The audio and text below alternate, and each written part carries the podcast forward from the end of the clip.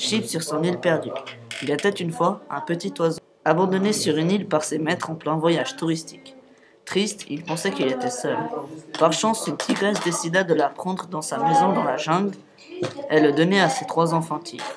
Sur le chemin, elle était toute contente de ramener un cadeau pour ses enfants, plus de la nourriture pour le repas de ce soir.